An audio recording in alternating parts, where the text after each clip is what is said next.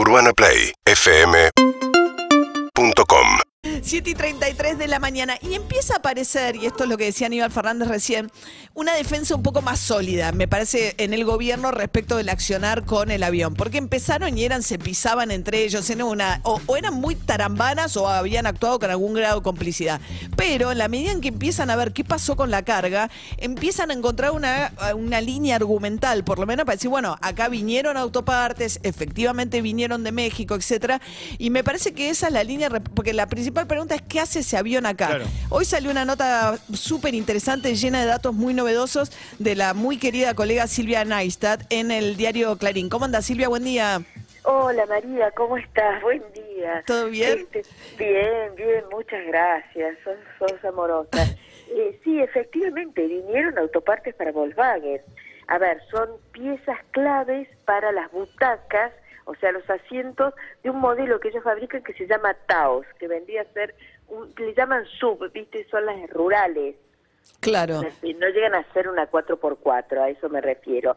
Lo hacen en la planta de Pacheco, 200 autos por día.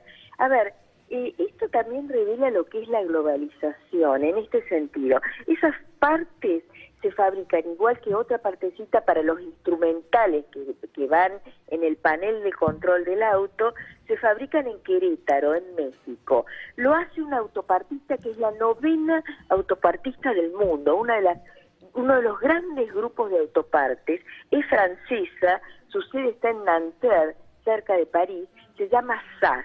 Y SAS también tiene planta en la Argentina, porque trae la piecita, termina de armar la butaca, está en Pacheco y cuando la butaca está terminada, se la lleva a Volkswagen. Lo cierto es que quien haya comprado un Taos estos días seguro que tiene una butaca que se trajo en el avión, digamos, cuya pieza clave se trajo en el avión.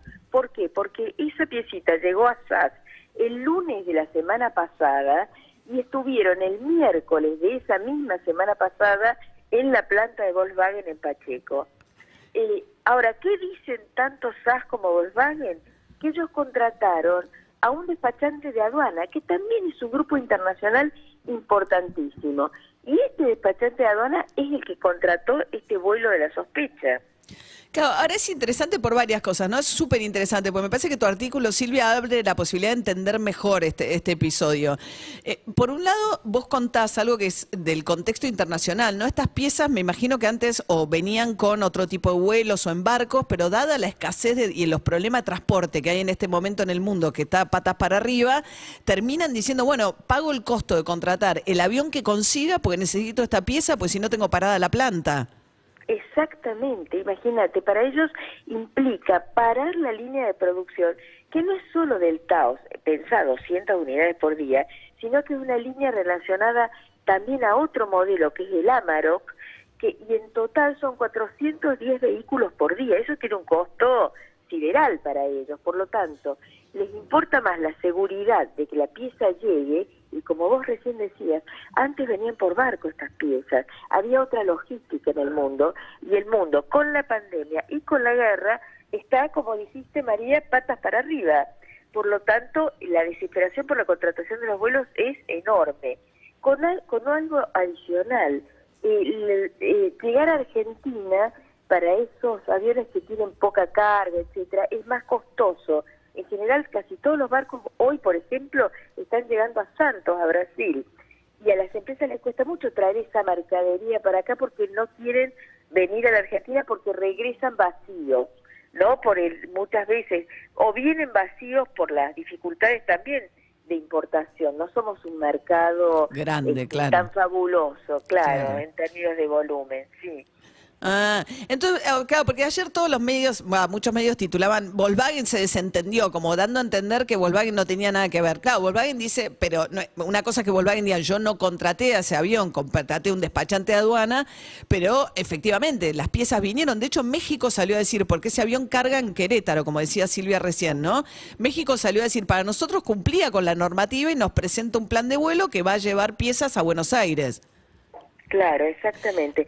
No, Volkswagen no se... A ver, eh, es lo que vos decís. Ellos dicen, eh, eh, sacaron un comunicado diciendo claramente, las piezas eran para nosotros, las contratamos de tal manera, se la, digamos, quienes la proveían era SAS, que efectivamente es esta enorme autoportista mundial, SAS también emitió un comunicado diciendo, nosotros llamamos al despachante. Bueno, y el despachante, ese es el problema, no ha dado, digamos, no ha dado ninguna información, no, no, no dijo nada. Es una firma internacional, no ha contestado eh, los llamados realmente, ni los llamados ni los mails. Claro. Sí, el tema es si ese avión tenía una alerta y entonces a pesar de que la hayan contratado para una actividad que parece del todo lícita, el punto es si el avión podía o no aterrizar y si el gobierno sabía o no si le tenía que dar vía para que aterrizara en Buenos Aires. Pero en principio lo que vino a hacer eh, parece del todo lícito, una actividad, digamos, donde aparecen un montón de jugadores que dicen, sí, efectivamente la contraté para que me trajera estas piezas. Exactamente. Todavía le sobra gente, digo. Claro, el punto son 19 tripulantes, es un poco mucho para esto, pues se supone que un avión de carga tiene menos tripulación, ¿no? Sí, sí. Exacto. Y hay otro tema que no realmente lo ignoro, es el tema de los cigarrillos, ¿no? Esa, esa, de esa carga no sé realmente qué, pasó ahí. Claro, fue a buscar cigarrillos a Ciudad del Este. Eh, claro, el tema es, está muy asociado al contrabando, ¿no? Todo lo que tiene que ver con la venta de cigarrillos. Y fue de eh, Ciudad del Este en Paraguay cargando, ¿no? De la compañía de Cartés, el expresidente que es amigo y socio de Mauricio Macri, y llevó cigarrillos para Aruba y para Caracas antes de este otro vuelo, ¿no? Que por ahí ahí parece más vinculado a temas de contrabando que otra cosa. Em, en todo caso, por lo menos es una actividad que suele eh, vincular más al contrabando que a otra cosa.